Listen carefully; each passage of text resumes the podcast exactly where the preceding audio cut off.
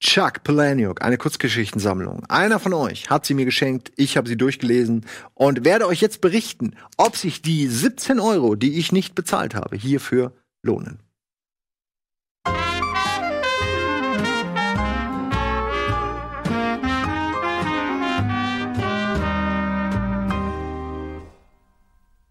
Ah, Da sind wir wieder. Zusammen. Und heute werden wir auch, denn ich bin alleine, wieder ein ähm, bisschen was durchlesen, bisschen was anlesen, bisschen was vorlesen. Woraus? Aus Jack Palahniuks Jetzt bist du dran. Eine, wie gesagt, Kurzgeschichtensammlung, die mir geschenkt wurde, die mir sehr viel Spaß gemacht hat. Ich habe sie jetzt schon, es ist eine Weile her, dass ich sie gelesen habe. Ich glaube, zwei Jahren bekommen oder so, vor einem Jahr, glaube ich, gelesen, jetzt gestern noch mal zur Vorbereitung noch mal so alle, also angefangen, alle Kurzgeschichten noch mal so durchzublättern, damit ich weiß, worüber ich rede. Und äh, ich habe schon, man sieht, ich habe hier ganz viele Zettel und so, und ich bin noch nicht mal, ich bin bei einem Drittel oder so der der Kurzgeschichten. Und ich habe, äh, wie gesagt, ähm, alle gelesen und da sind so viele eigentlich, über die man reden könnte. Ist eine sehr, sehr interessante Sammlung. Jetzt muss man dazu vielleicht erstmal ein bisschen was über Chuck Palahniuk, äh, ich weiß, wie gesagt, nicht, ich, ich scheine ihn immer falsch auszusprechen, Chuck Palahniuk äh, zu sagen.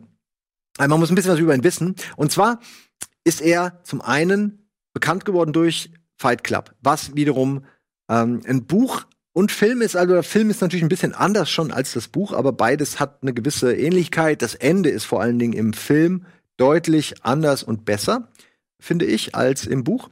Äh, und ja, Fight Club hat zeigt schon ziemlich viel. Das könnt ihr gerne lesen, weil es sich das echt lohnt, das auch noch mal zu lesen. Also auch wenn man den Film kennt, zeigt schon ziemlich gut, was an dem Typen so gut ist, weil er er kann sich wahnsinnig gut in irgendwelche Bubbles von Leuten reindenken, in irgendwelche äh, Subkulturen, wo Menschen anders reden, denken, handeln und reagieren, als man das, ähm, als man das vielleicht gewohnt ist, äh, sag ich mal. Er, seine Figuren sind häufig entfernt vom Mainstream, sieht man, also bei Fight Club ist ja auch irgendwie logisch, sie wohnen ja irgendwann in diesem verransten Haus und sind fernab von der Welt und ähm, arbeiten nicht mehr, tragen nichts mehr zum, zum normalen, zu einer normalen Gesellschaft bei und verachten die ganzen äh, Drohnen. Und äh, das ist so ein bisschen eine Sache, die sich so ein bisschen viel durch, durch viele seiner Bücher und Charaktere zieht, dass man immer einen Außenstehenden hat, der nie wirklich ankommt, in der Welt nie wirklich ankommt, in der Gesellschaft, in der Mitte der Gesellschaft und dann von seinem Leben aus der Isolation, in der, in, in der selbstgewählten Isolation vielleicht berichtet oder aus der Bubble, in der er kommt.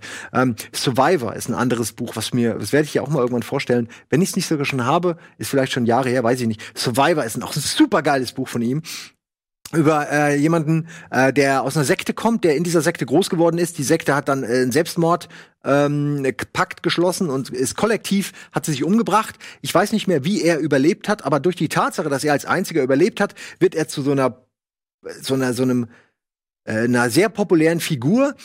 Und äh, von da an entwickelt sich der Roman, weil er plötzlich eben in der, in der richtigen Welt ist und auch noch populär und plötzlich ganz viele Freiheiten hat, was natürlich dazu führt, dass man auch ganz krass exzessiv lebt. Und richtig geiles Buch. Und auch da ähm, geht es ständig darum, wie man irgendwelche Flecken irgendwo rauskriegt oder was man machen muss, um irgendwas ähm, zu putzen oder so oder sauber zu machen oder wie man äh, Wäsche richtig trocknet oder welche äh, Haushaltsgeräte Sinn machen und welche nicht. Also es geht die ganze Zeit um so Details, wo man sich fragt, warum weiß der die alle? Also äh, in dem Fall, weil er, weil er ähm, als Haushaltshilfe äh, draußen äh, gearbeitet hat, sozusagen, äh, um das Geld für diese Sekte äh, zu holen. Das haben halt wenige gemacht, und er war einer davon. Und hat halt, er weiß halt alles, er hat so Inselbegabung, Dinge sauber zu machen, ne? Oder, oder, oder einfach so Haushalts. Knowledge, so Lifehacks. Und das Buch ist voll damit, die ganze Zeit, ne? Du weißt danach so viel über Lifehacks, wie du wahrscheinlich in keinem anderen Buch weißt. Aber nur weil der Typ das immer nebenbei so, jemand blutet und dann fällt ihm das so ein, dann erzählt er das äh, oder, oder denkt das. Und ähm, das ist bei Fight Club ja ähnlich. Also auch Leute, die irgendwie so Inselbegabung haben und unglaublich viel Wissen über bestimmte Dinge haben, die absolut, was man vorher nicht wusste, ne? So, so ein bisschen Kram, über den man, coolen Kram, über den man gerne redet. Und das ist eigentlich genau der Inhalt dieses Buches. Ne? Alles kurze, coole Geschichten, äh, wo man denkt, alter Falter, ne? Sowas, äh, ja, sowas wird mir hoffentlich nie passieren, aber es gibt, es gibt das, ne? Äh, zum Beispiel Red Sultan ist so eine eine, ähm, eine Geschichte. Red Sultans Big Boy. Ähm, und überlege, wie viel ich davon erzählen soll. Ich will jetzt auch nur ein paar Geschichten, ne? Äh, will ich werde jetzt auch nicht alle vorlesen, so. Okay, es geht um es geht um diesen Vater, äh, der für seine Tochter, die äh, mal ein Pferd hatte und das Pferd ist schnell gestorben, weil sie es schlecht gepflegt haben und deswegen kauft er ihr ein neues Pferd, um sie glücklich zu machen. Und sie entscheidet sich für äh, Red Sultan Big Boy heißt ja so, weil ich gerade nicht das für das Pferd. Doch, okay.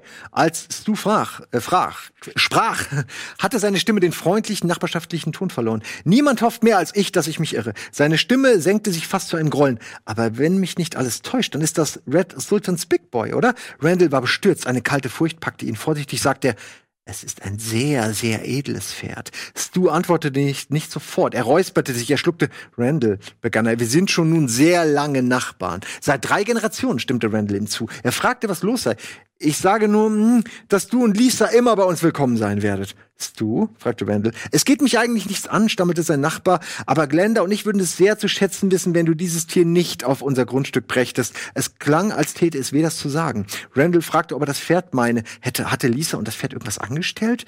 Die Drillcrest hatten zwei Töchter, die ungefähr in Lisas Alter waren. Mädchen waren schnell beleidigt und zickten rum und ein Streit brach manchmal schneller aus als ein Hitzegewitter im August. Mädchen liebten das Drama. Also geht's weiter. Man merkt, also irgendwas ist mit diesem Pferd. Was ist mit diesem Pferd? Ne? Was, was haben die? Warum ist dieses Pferd so unbeliebt? Was haben die alle mit diesem Pferd? Bevor sie wieder ins Haus kam, hörte er das Telefon in der Küche klingeln. Das Display sagte unbekannter Teilnehmer. Randall nahm ab. Die Stimme war keine, die er je in seinem Leben gehört hatte. Nein, an diese Stimme hätte er sich erinnert. Dieses Schnaufen, das atemlose Keuchen mit einer Stimme, die Randall nie vergessen würde, fragte ein Fremder, gehe ich recht in der Annahme, dass sie sich gegenwärtig im Besitz eines Araberhengst namens Red Sultans Big Boy befinden? Randall machte sich auf eine Salve von Beschimpfungen und Beleidigungen gefasst. Er hörte, wie Lisa die Verandatreppe heraufkam. Unaufgefordert sprach die Stimme weiter. Ich möchte Sie darüber in Kenntnis Kenntnis setzen, dass ich bereit bin, für das fragliche Tier eine Summe von 500.000 Dollar zu zahlen. Eine andere Stimme fragte, wer ist am Telefon, Dad? Das war Lisa, die neben ihm stand. Niemand, sagte Randall und legte auf. Aber jetzt wollen Leute unbedingt dieses Pferd haben, ne? Warum? Warum wollen andere dieses Pferd haben? Also ich weiß gerade nicht, ob ich, wie viel ich. Okay, gut, ich, ich, ich sag nur noch eins. Nee, obwohl, ach komm, scheiß drauf. Das kommt. Hier mach, kann man jetzt mal einen Spoiler-Button einbauen. Äh, das ist ja nur eine, eine, eine einzelne äh, Dings, ne? Ähm, ihr könnt jetzt gegebenenfalls auch kurz weiterklicken im Video oder so, äh, bis der Spoiler-Button nicht mehr da ist.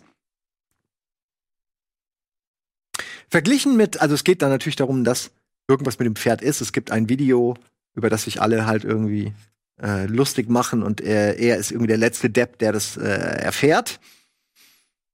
Und dann findet er dieses Video. Verglichen mit Signal 30 und den Friseurzeitschriften war das, was Randall im Internet fand, noch um einiges schlimmer. Man hätte genauso gut Gift essen können, wie diesen, als diesen Videoclip herunterzuladen. Er musste nicht länger als zwei oder drei Minuten zusehen, um sein Pferd zu erkennen. Was Red Sultans Big Boy da mit einem nackten, von übergebeugten Mann anstellte, war der Gipfel der Abscheulichkeit. Ein Bild, das Randall bis ins Grab verfolgen würde. Immerhin war es ein gewisser Trost, dass er der Letzte unter seinen Freunden und Nachbarn war, der durch das Betrachten dieser bizarren, traurigen Gräueltat befleckt wurde wurde. Aber ebenso ärgerlich war es auch, sich vorzustellen, welch welche Vorstellungen anderen durch den Kopf gingen, weil er dieses Rassepferd unter seinem Dach beherbergte. Doch wo die andere Sünde sahen, erkannte Randall Einsamkeit. Eine Sorte Einsamkeit, von der Randall bis dato nicht gewusst hatte, dass es sie gab. Er drückte Enter und sah sich den Videoclip ein zweites Mal an.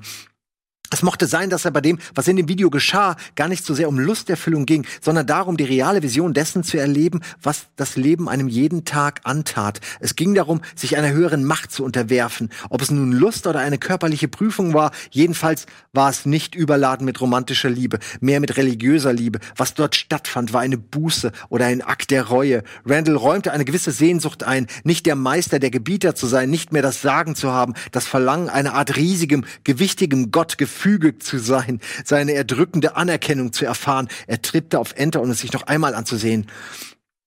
Er hatte Angst davor, das Gegenteil zu vermuten, in Betracht zu ziehen, dass es eine Lust sein mochte, eine Lust, die über alles hinausging, was Menschen jemals erlebt hatten, eine Lust, die es wert war, dafür zu sterben, eine körperliche Entrückung. So wie der Mann unter dem Pferd grunzte und stöhnte, erlebte er gerade den besten Tag seines Lebens. Er musste gewusst haben, dass er gefilmt wurde, aber das schien alles keine Rolle zu spielen, wenn man danach ging, wie der Mann seinen Rücken durchbog und wie verzückt er mit geschlossenen Augen lächelte. Oh, es war seltsam, jemanden so glücklich zu sehen, der nicht nur etwas vorspielte.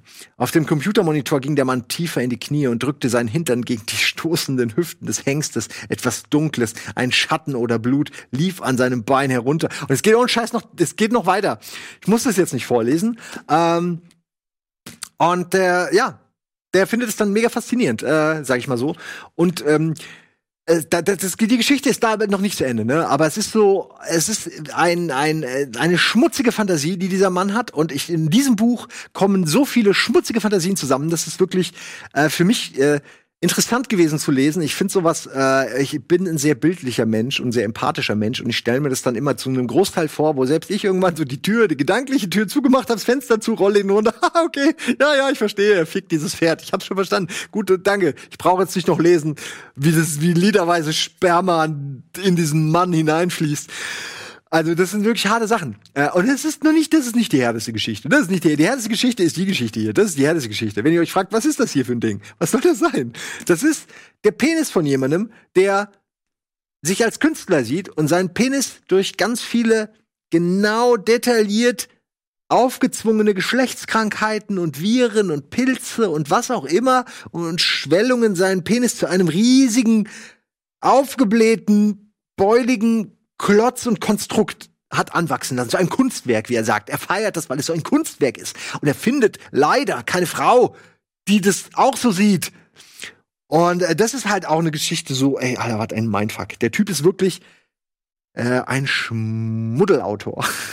also, ich liebe ihn, aber der Typ liebt es einfach, Grenzen einzureißen, Mauern, äh, äh, ja, äh, weiß ich nicht, irgendwie halt Mauern aufzubrechen und und und dich äh, so richtig in die tiefsten Grüfte zu führen. Und da dann, wenn der, wenn das Licht aus ist und du nix siehst, dann nimmt er deine Hand und hält dir über irgendwas pelziges und fragt, na, was glaubst du, was das ist? Das ist so ein ganz ekelhafter, eine ganz ekelhafte Art, aber ein ganz toller Autor. Ähm Oh Gott, okay, okay, okay, es, ist, es gibt noch eine ekeligere Szene. es, ist, es ist eine Geschichte, die ist echt lustig.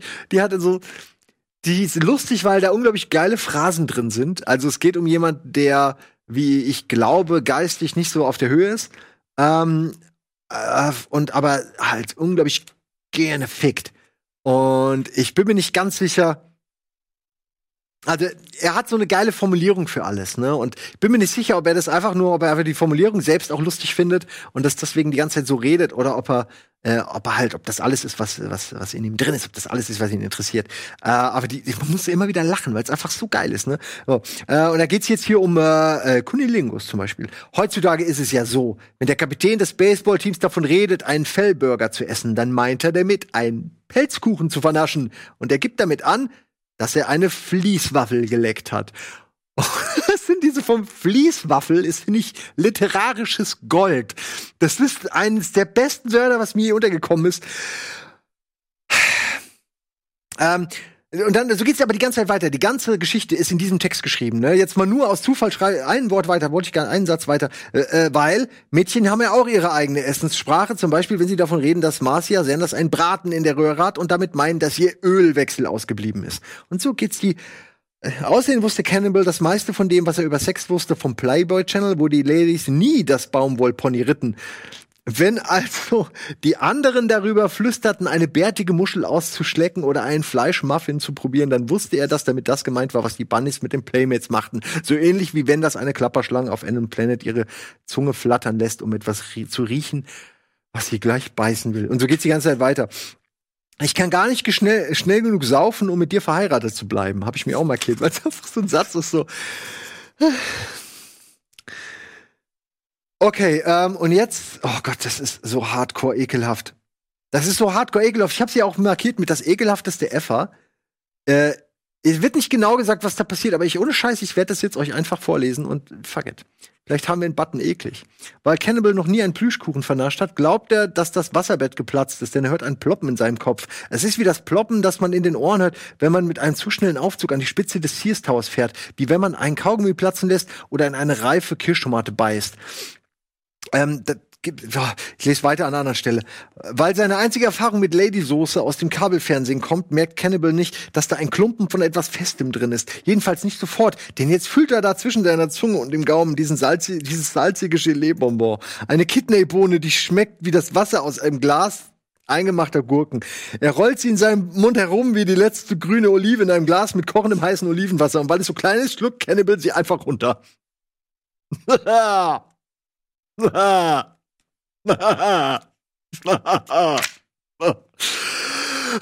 ich frage mich die ganze Zeit, was will der Mann? Diese Geschichten finden kein Ende. Also sie haben ein Ende, aber sie haben kein Ende. Ende. Es ist teilweise so ein hartes Buch mit diesen Geschichten, aber die Metaphern und so, das ist einfach irgendwie so. Also es war äh, der, der Typ kann wahnsinnig gut schreiben, aber was er damit schreibt, ist definitiv nicht jedermanns Sache. Und die Themen sind auch sehr sie sind schon sehr exotisch. Da ist diese, die erste Geschichte ist diese Geschichte von einem Vater, der seinem Sohn im Friseurladen die ganze Zeit schweinische Witze erzählt. Also so ein Witz nach dem anderen. Weil er, weil er damals so jung war, hat er die Witze natürlich nicht gerafft und äh, hat aber immer mitgelacht.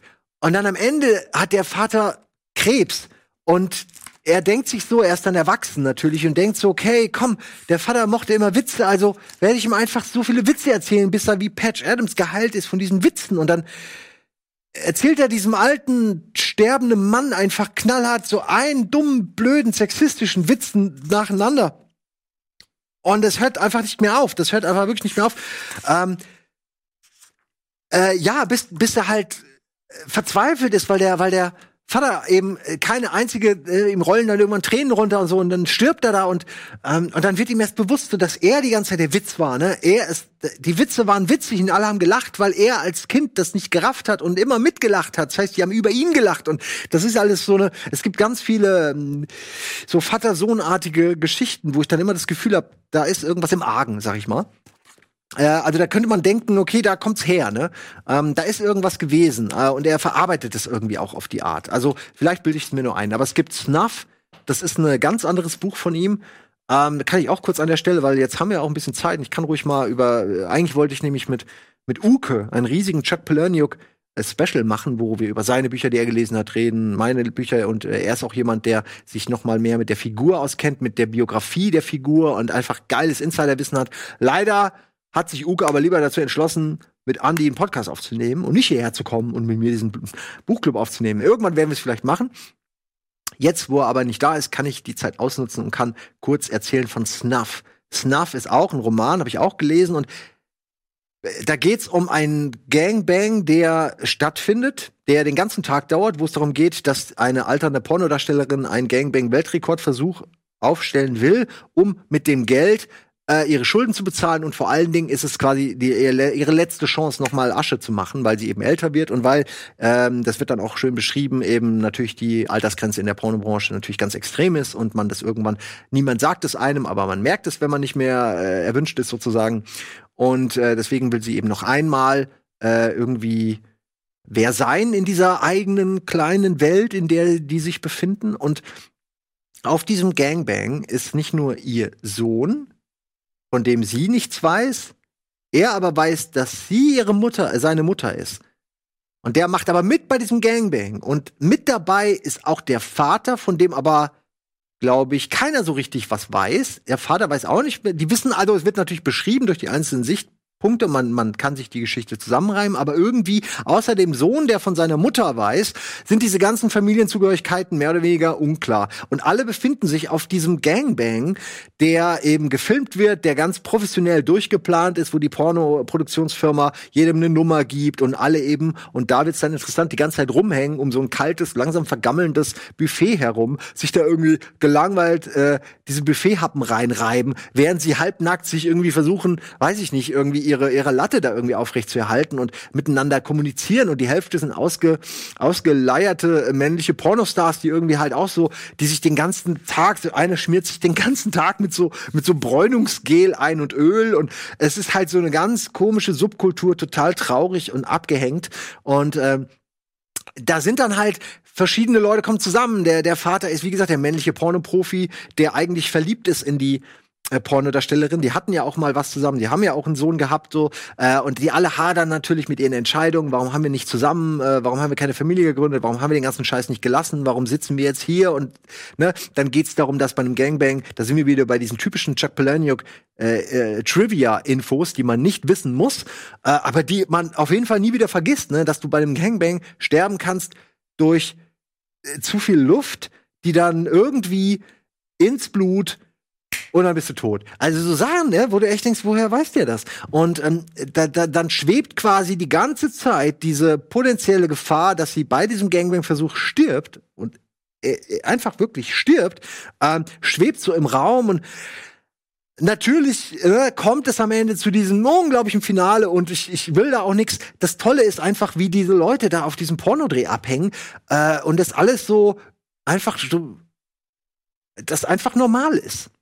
Anders kann ich nicht sagen. Das ist einfach so absurd und doch so normal in dieser Welt. Ähm, ein, ein ganz komisches Buch. Es ist gar nicht, ist nicht mal was, was ich empfehlen will, weil ich es auch gelesen habe und mich danach gefragt habe, bringt mir das jetzt wirklich irgendwie was weiter? Aber zumindest ist es ein Buch, äh, was ist nicht mega eklig. Es ist wirklich, es bringt einem nur irgendwie zum Nachdenken. Und was ich gut finde, ist, dass es den in diesem Fall diesen sexualisierten Pornodarstellern, die man ja kennt, weil man aus Versehen, man wollte auf Y-Videos und landet aus Versehen woanders, ne?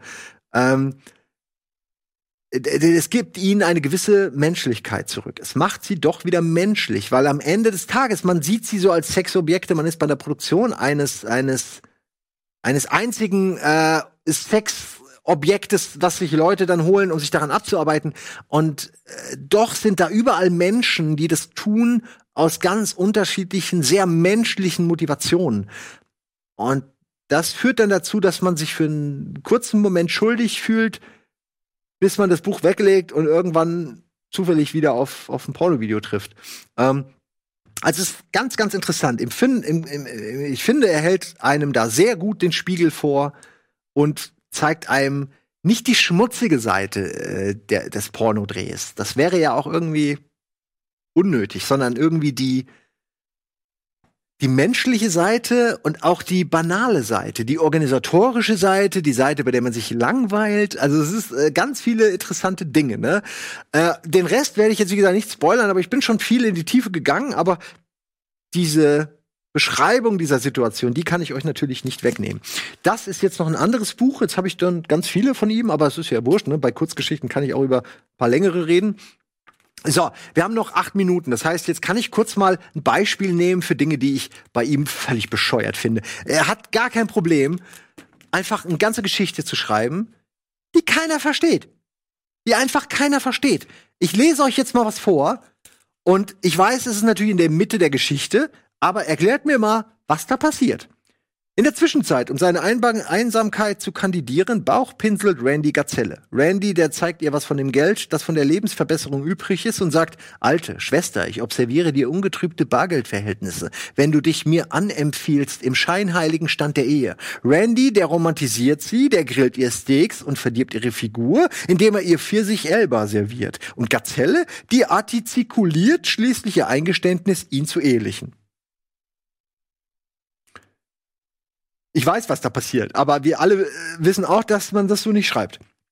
Und Randy, der sagt sich oben rein, äh, obendrein, dass es ja wohl eine Verbesserung ist, in Kalifornien zu leben, in diesem impotenten tektonischen Meisterwerk von einem Haus zu wohnen, das weiß Randy verleiht seinem beschwerlichen Leben ein zutiefst koloriertes Resümee. Wenn er hier respiriert, fühlt er sich wie ein richtiger jemand, wie ein Museumskommentator oder ein Wächter, der eine ewige Flamme hütet. Randy, der hasst es, niemand zu sein. Das ist wie, wenn ein fallender Baum ihn bereits in Fraktale planiert hat. Die geheime Wahrheit ist, dass seit dem Tod von Randy, seinem Daddy, dass Randy sich da zutiefst und unabkömmlich dezimiert fühlt. ja, habe ich jetzt vielleicht ein bisschen overhyped. Man versteht schon, um was es geht, aber ich lese mal in dieser Art eine ganze Geschichte. Und ähm, ich bin auch nicht immer, bin auch nicht immer der Ansicht, dass es der Geschichte gut tut. Manchmal habe ich das Gefühl auch nur, er will, weil einfach nur ein bisschen Quatsch zusammenschreiben und ähm, am Ende kam eine Geschichte bei raus. Ähm, Kurzgeschichten brauchen ja dann auch nicht zwingend immer ein zufriedenstellendes oder ein geschlossenes Ende. Oder auch sowas, ne? Wirklich, nur mal so. Also, das ist eine Geschichte, die ist zu verstehen, aber sie hat, besteht eigentlich ausschließlich aus Affen, äh, aus Affen, äh, aus Metaphern, mit Metaphern. Äh, so, Tiermetaphern wie die Effin heiratete, ein Haus baute und in Orlando ihr Glück fand. Vor vielen Jahren in einer Welt vor der Desillusionierung spazierte die Effin durch den Wald, ihr Mund vor Stolz, breit und prall. Nach vielen Mühen und Opfern hatte sie ihre langjährige Ausbildung beendet. Vor dem Raben prahlte sie, schau mich an, ich habe einen Bachelorabschluss in Kommunikationswissenschaft. Dem Kojoten gegenüber rühmte sie sich, ich habe viele wertvolle Praktika absolviert. In einer Welt, in der sie sich noch nicht an Schande und Niederlage satt gegessen hatte, stolzierte die Effin mit ihrem Lebenslauf in die Personalabteilung Abteilung von Lamwood Food Product Marketers Inc. Die Effin bestand auf einer persönlichen Audienz beim Hamster, dem Chef der Personalabteilung. Kühn legte sie ihren Lebenslauf vor und verlangte, ich will mich bewähren, gib mir eine echte Aufgabe. Und so geht sie die ganze Zeit weiter und äh, sie kriegt ihre Aufgabe und sie trifft dann ganz viele andere Tiere und natürlich geht es ist es eine handelsübliche, normale Geschichte von jemandem, der sich in einer Welt zurechtzufinden weiß oder zumindest es denkt. Äh, aber alle anderen sind halt mit Tiermetaphern beschrieben. Und natürlich ist die Metapher alleine dann auch schon sinnbildlich für die Person und deren, ich sag mal, Charakter. Ne? So eine kleine Definition der Person steckt dann immer schon in der Metapher drin. Also auch gewöhnungsbedürftig. Ich weiß nicht, nicht wirklich gut. Ich habe es jetzt auch nicht danach gesagt, Mann, das ist aber jetzt, oh, sondern irgendwie man denkt darüber nach, ob man vielleicht zu doof ist oder vielleicht intellektuell äh, nicht gerade richtig eingestimmt, um es um die Brillanz zu verstehen vielleicht. Ne? Man kann aber auch sagen, es ist aber nur ein Füller für Kurzgeschichten. Ne? Es ist meiner Ansicht nach bei vielen Kurzgeschichten so äh, Sammlungen, dass es oft auch viele Füllerfolgen gibt. So, was haben wir denn? Zombies. Oh ja, die ist gut. Ah, okay, wir haben noch vier Minuten, da kann ich die noch äh, vorlesen. Das ist eine schöne Idee. Und zwar geht es da um jemanden, der Depressionen hat und sich dann umbringen will. Äh, ich lese das mal vor.